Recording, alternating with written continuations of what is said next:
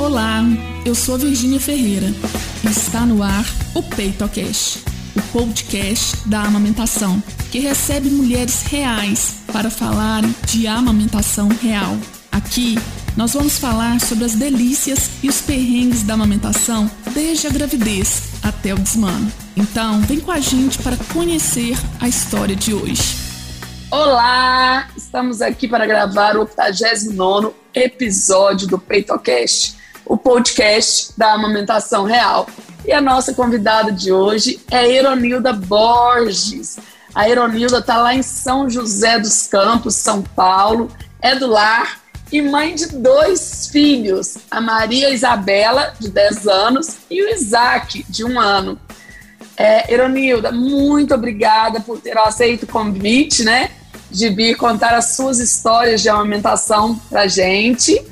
Te agradeço imensamente e pode ficar à vontade para contar as suas histórias. Então, é, minha história começa há 11 anos atrás, né? que foi a, a primeira, primeira gestação. E 27 anos, novinha, não tinha informação de nada, achava que ia ser tudo perfeito, né? Colocou o bebê, o bebê mama, aquela história linda que a gente sempre vê, né? E a história foi totalmente o contrário. Eu tive tudo que você possa imaginar que pudesse acontecer mastite, meu seio é o bico plano, então foi aquela luta desde o início, né? Daí tentei pelas formas que assim eu imaginava que poderia dar certo. Entrei com bico de silicone e cada vez foi só piorando a situação. Até que um belo dia eu lembro que fazia um mês mais ou menos de tentativa. Eu tive uma mastite, que até então eu não sabia o que era uma mastite, né? e empedrou, não saiu uma gota de leite, foi terrível. Daí resolvi ir no hospital, porque o bebê chorando e aquele leite, né, empedrado, tudo dolorido. Daí fui, e qual foi a, a solução que eles me deram? Secar o leite. Acredita? é, é, é louco falar, né? Mas até então essa foi a solução. Vamos secar. E assim, não deu outra opção só falou que teria que tirar aquele leite dali, né, com algumas massagens e não teria muito o que fazer, porque a hora que apertava já estava saindo pus no lugar do leite, né? E foi o que foi feito. Tomei, são dois comprimidinhos, né, que toma, e secou com um mês, certinho. E passou, isso passou agora, depois de 10 anos, um trauma, porque isso traumatizou bastante resolvi. Falei, ah, vou ter mais um filho, né, para fechar o ciclo. Já tô com meus 38 anos, então tá na hora de ou mais um ou acabou, né? Paramos por aqui. Daí resolvemos ver, veio Isaac. E a primeira coisa que eu sabia é que eu tinha que estudar muito sobre isso, né? É, era um, um, desafio que já era existente. Daí o que, que aconteceu? Além da, da, da amamentação, eu sempre fui a louca dos partos normais. eu sempre gostei muito de caçar vídeo na internet, né? E tudo mais. Daí comecei a procurar sobre o parto humanizado e encontrei uma equipe maravilhosa, com doula, fisioterapeuta, né?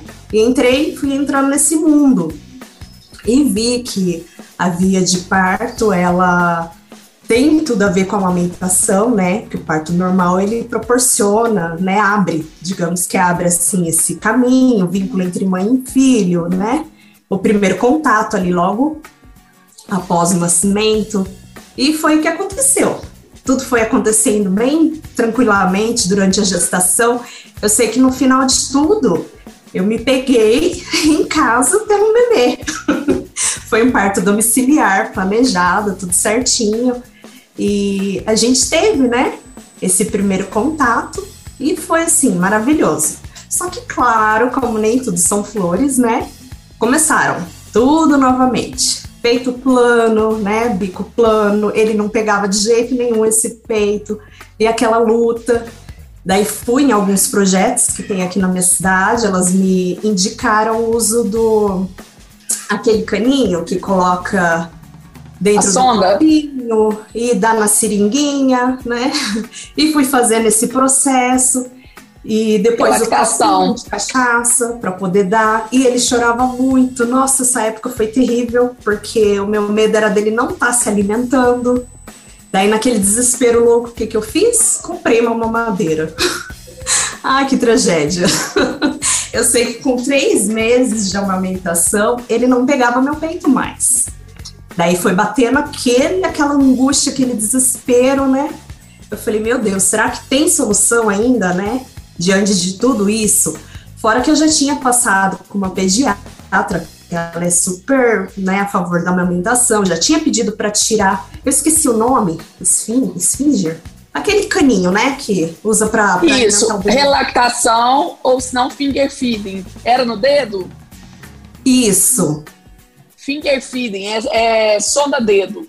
Isso, isso mesmo. Ela já tinha me orientado a tirar, né? E foram tantas coisas. Era mamadeira, era o som da dedo, era o copinho. Daí tem uma moça aqui no meu, meu bairro que ela faz um trabalho lindo, voluntário. Ela é consultora em amamentação e ela ajuda as mães. Daí ela veio aqui em casa e falou para mim: olha, o Isaac, ele sabe que vem leite de tudo, menos do seu peito. Então, a primeira coisa a fazer é colocar ele no seio, de qualquer forma. Abandona, esquece mamadeira, esquece tudo e confia que vai dar certo. E foi, foi isso.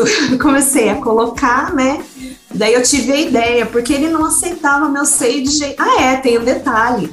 Ainda teve o bico de silicone novamente né, a, pediatra dele tinha me indicado o bico de silicone, mas tirar o mais rápido possível. Só que é aquilo, né, vira comodismo e acaba que a gente usa por mais tempo do que deveria, né? Daí eu pensei um belo dia aqui em casa, falei, ah, eu vou colocar o bico novamente. Que eu lembro que colocando o bico, ele pegava meu seio. Daí eu falei, pelo menos até ele acostumar novamente com meu seio, né? E foi isso que eu fiz. E deu certo, menina. Graças a Deus foi minha salvação. Eu coloquei, ele né, abocanhava, pegava. Foi aonde ele voltou a ter aquele contato. E foram assim, uns 15 dias. Eu começava uns 15 minutinhos e tirava, sem ele perceber. E foi indo, foi indo até que engrenou. Mas foi assim, um desafio tão grande pela segunda vez apesar da gente achar que ah, é o segundo, eu já sei o que fazer, mas não. Eu até brinco que né, todo mundo que eu possa dar um conselho estuda sobre amamentação, porque é um desafio assim, nossa, gigantesco. É muito difícil, é muito desafiador, e a gente acha que vai, né, que como é o segundo, vai dar conta, e não, não é. O negócio é bem complicado mesmo diferente, né? Assim, não é, é porque é o segundo, né? É, é, bem diferente, é um bebê do outro, né? É, é, interessante que no episódio passado a mãe era mãe de dois também, histórias completamente diferentes. É. E aí, e, e aí, Eronilda, é, isso com três meses, né? Isso. E, e hoje ele está com um ano. Como que foi um nos três anos? um ano e um mês. É, como que foi de lá até agora? Então, daí engrenou, né? Mas olha, para falar a verdade, para engrenar mesmo, eu acho que ele já estava de cinco para seis meses, quando acabou realmente as dores, né? As fissuras. Foi quando eu comecei a aprender a posicionar ele realmente. Mas é, é bem desafiador, viu? E daí rola aquela história do uh, sono, né, a ligação ao seio, e é muito palpite. ah, você tem que tirar ele do peito para ele dormir a noite toda. Daí a gente começa a estudar, a pesquisar e ver que não é isso, né? Enfim, é muitos desafios, né, que envolve a, a parte da amamentação. Sim. E o Isaac mamou até quando? Ele tá no peito ainda. Ah, é? Que legal, gente, com um ano e dez meses. É, então, já assim, foi aí. Foi desafiador até uns cinco, seis, uns quatro, cinco meses, né? E depois Isso. começou a fluir. Isso. Agora já, né, ele mama, eu dou a livre demanda. Graças a Deus estou podendo ter essa oportunidade de estar com ele também, né? Que da, da minha primeira filha eu trabalhava, então é, é, bem é bem desafiador, né? É bem complicado. E com ele eu tô tendo esse privilégio. Então, a hora que ele quer, tem o TT, à vontade. e ele come bem? Come, come super bem. Vocês fizeram introdução com seis meses? Introdução Isso. alimentar?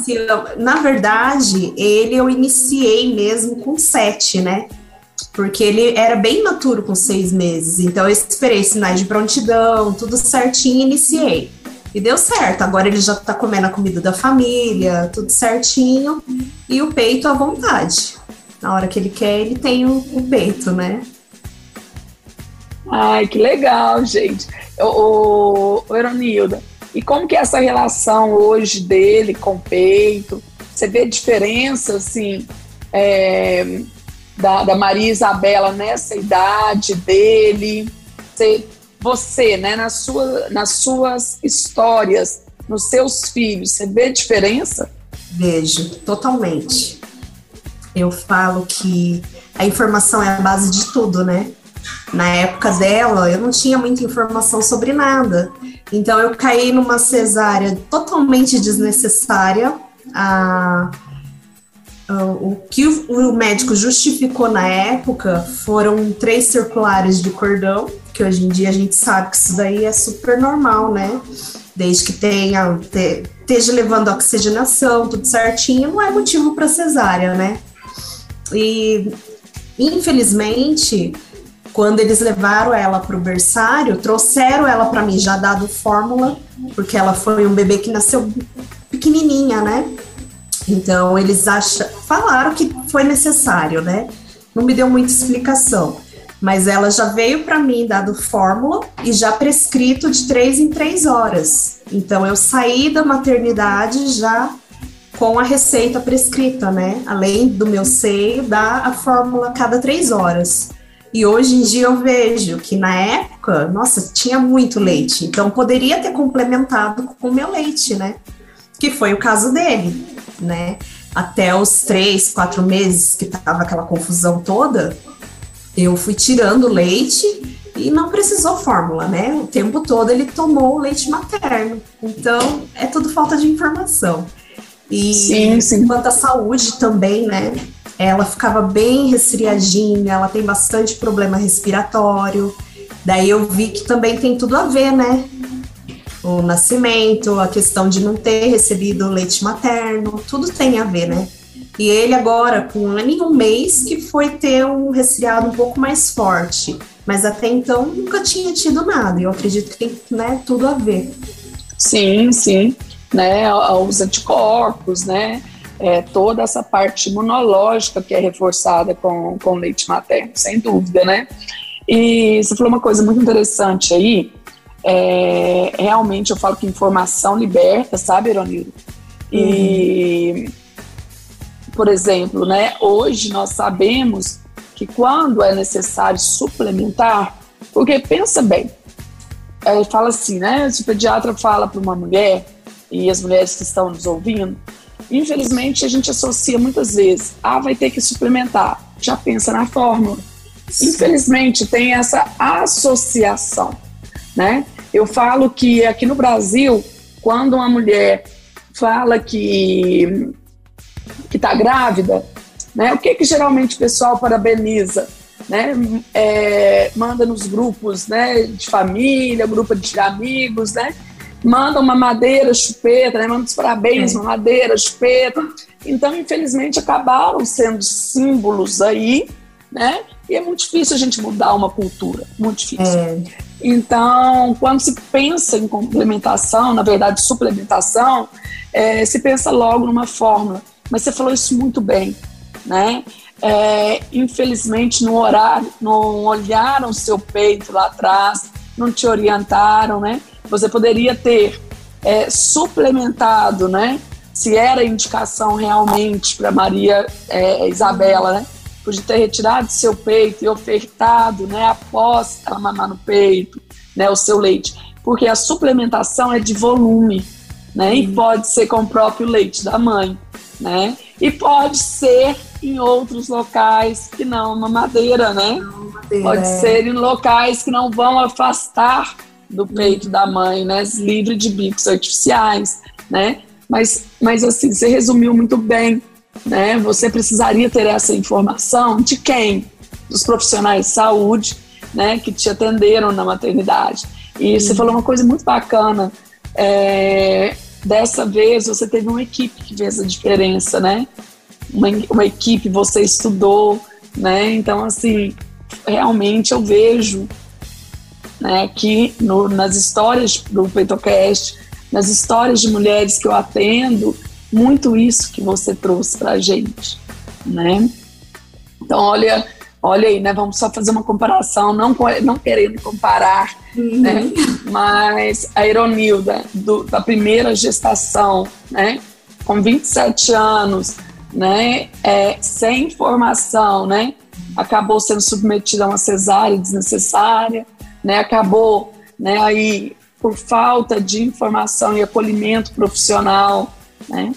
Acabou é, entrando com fórmula, isso aí que não dá para entender, te dar um remédio para secar o leite, né? Mastite, né? Não é contraindicação de amamentar, né? Mas não é você que tinha que saber disso. Eram os profissionais que tinham que estar atualizados, né, Iranilda? E uhum. te orientarem. Então você não tem que sentir culpa nenhuma, né? Assim, você fez o melhor que você podia fazer naquela situação, né? Uhum. Então eu, eu questiono muito são os profissionais desatualizados. Porque da mesma forma que aconteceu com você há 10 anos atrás, ainda acontece Sim. com mulheres em pleno 2022. E é aquela história, né? Nem é só na questão de amamentação, mas é, às vezes a gente vai. E aconteceu comigo agora, com o Isaac, de em pediatra, principalmente na introdução alimentar, e ela falou para mim para não dar o peito. Corta o peito que ele tem que entender que ele tem que comer. Se for a hora da refeição e você der o peito, ele vai não vai querer comer. E não é isso, né? Não tem nada a ver com leite. Daí mais uma é. vez entrou essa consultora que me auxiliou e ela falou não tem nada a ver. Às vezes o bebê come bem melhor após uma boa mamada do que se ele não mamar. Ele tem que estar tá desestressado, ele tem que estar tá tranquilo para comer. Se ele tiver com fome, estressado, ele não vai comer.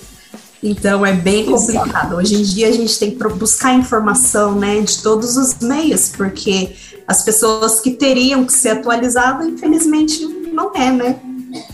É, e assim, eu me questiono e acho bem estranho porque uma pediatra falar isso, e eu falo isso aqui, né, para quem quiser ouvir, porque a Sociedade Brasileira de Pediatria, que é o órgão deles, fala que o principal alimento, o principal uhum. alimento até um ano de idade, tá, gente, é o leite materno, tá? Uhum.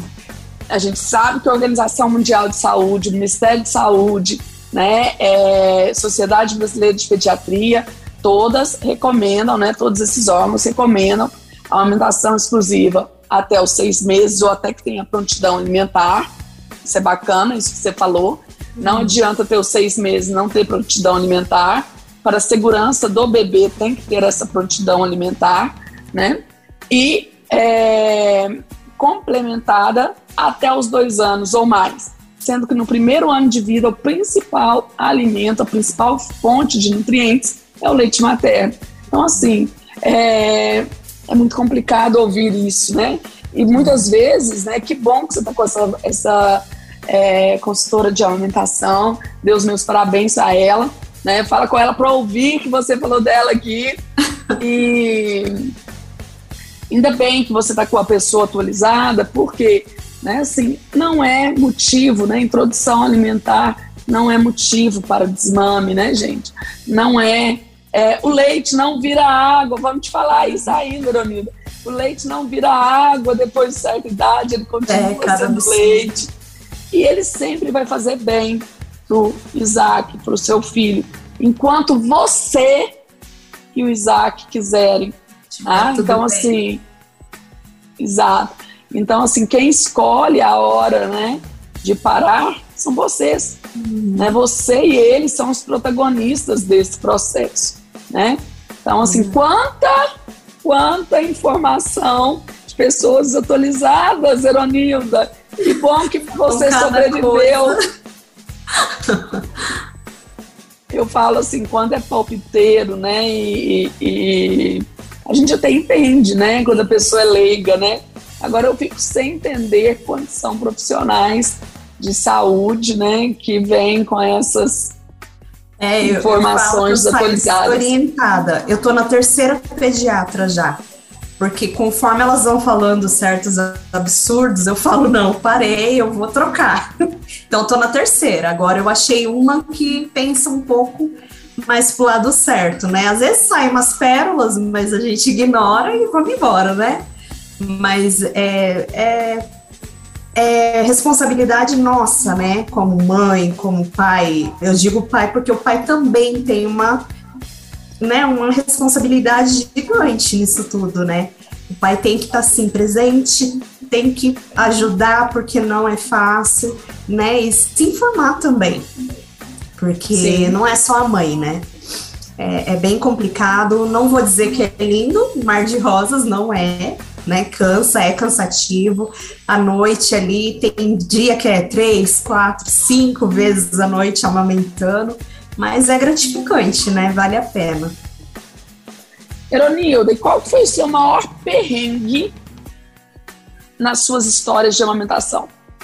Você fecha o olho e lembra assim, nossa, como que eu passei por isso? Ah, maior foi da Maria Isabela, né? Foi a questão de não acontecer.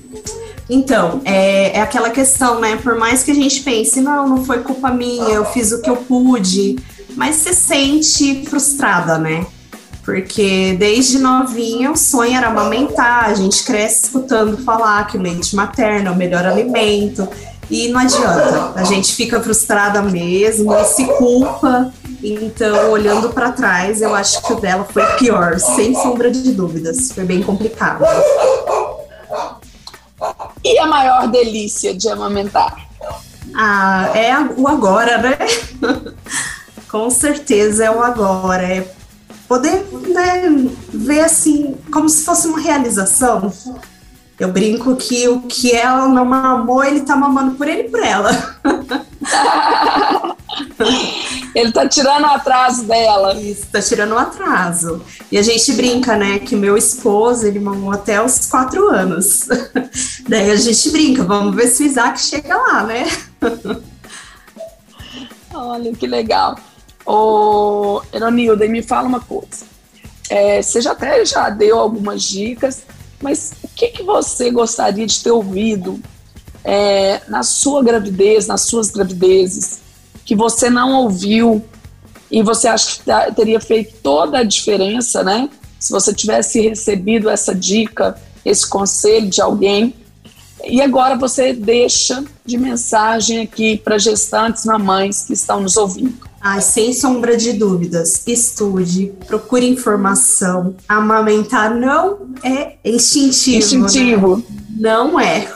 Definitivamente a gente acha que vai dar certo, que vai dar conta, e são muitos os desafios, né? Cada mulher tem sua mama, no caso meu é bico plano, então, é, sempre falam que não tem nada a ver, que é possível. Sim, é possível. Só que pela prática, eu falo, é um pouco mais desafiador. Isso. Então, procurar é, informação, procurar ajuda de uma consultora é essencial. Eu brinco que o kit maior da, do, da preparação para a chegada do bebê, né? Não é o berço, não é o carrinho, não é nada dessas coisas. Isso daí às vezes nem usa, né? É a informação, é a informação de todos os lados sobre o nascimento, sobre a amamentação. É assim, essencial. Ah, Eronilda, que bacana. Muito obrigada pela sua participação.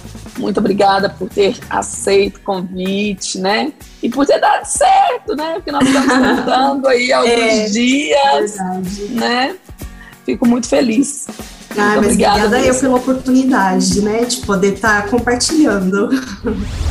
Obrigada por ouvir até aqui. Para se aprofundar mais nos assuntos ligados à amamentação, acesse o nosso perfil no Instagram, arroba Virginia Ferreira Saúde.